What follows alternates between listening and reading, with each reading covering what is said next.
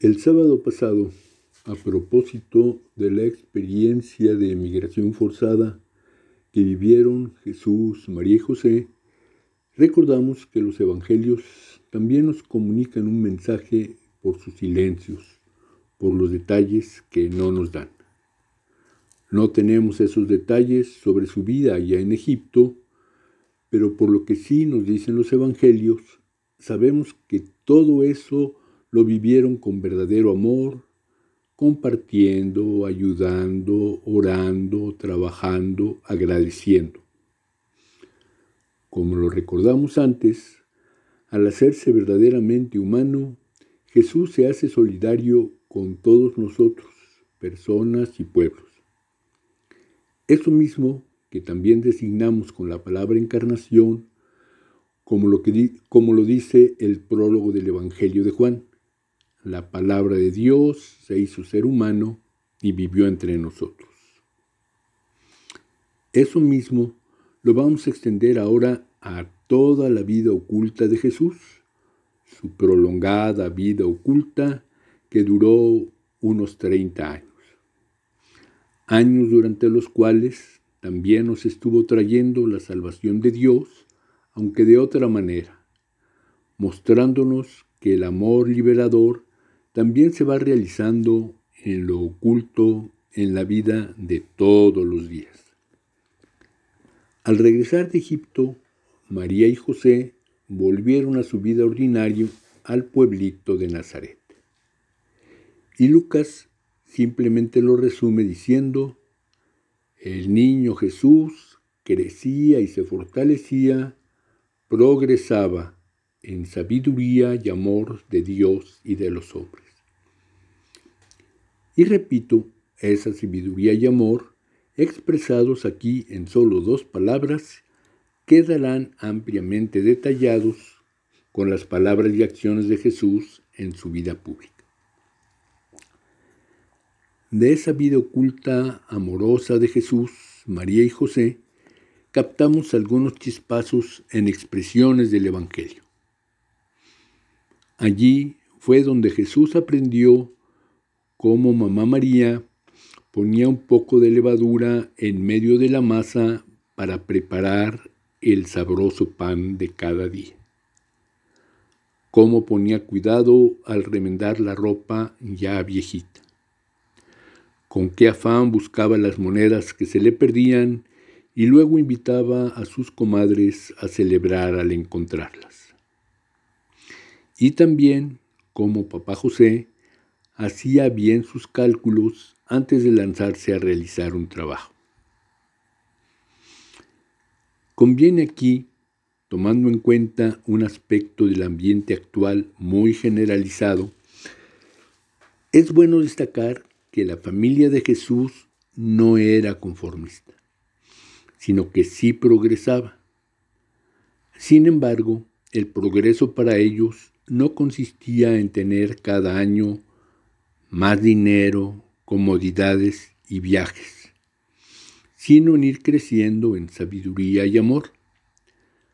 Por eso María, como ya señalamos en una reflexión anterior, observaba todo con cuidado y lo meditaba en su corazón.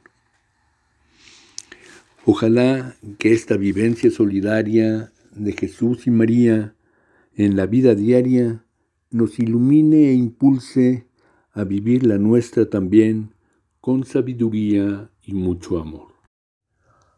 A esta luz conviene que examinemos cómo realizamos y valoramos nuestras actividades en la vida ordinaria.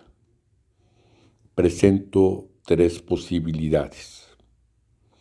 Primera, Vivimos de ordinario en ese amor, con amabilidad, compartiendo, tratando de ser justos, ayudadores de los demás, respetando mutuamente, compartiendo la alegría. Pero lo hacemos de buen corazón, sin caer expresamente en la cuenta de que allí estamos llevando adelante la vida de Jesús impulsados por el Espíritu Santo. Y por otra parte, realizamos nuestras oraciones, participamos en los sacramentos. Segunda, vivimos según el estilo de este mundo, peleando, buscando egoístamente nuestro progreso, teniendo dinero, eh, comodidades, sin preocuparnos mucho por los demás. Pero pues tenemos la costumbre de añadir algunas oraciones, sea cada día, alguna vez por semana, ir a misa los domingos y recibir los sacramentos. Tercera, vivimos en el trabajo, en el hogar, en nuestra convivencia ordinaria, con amabilidad, compañerismo, espíritu de servicio, tratando de ir adelante y teniendo cuidado de ayudar a las personas que más lo requieran.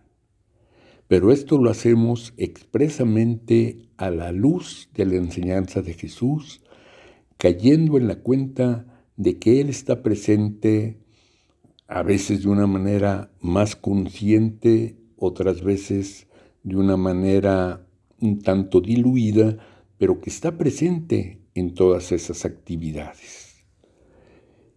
Y entonces después en nuestra oración personal, en la celebración de los sacramentos, pedimos perdón por las equivocaciones, por las ofensas que hayamos realizado y también damos gracias porque Jesús ha estado presente en medio de nosotros. Y acudimos a su palabra para que nos ilumine ante diversas dificultades, desconciertos que suelen presentársenos en la vida.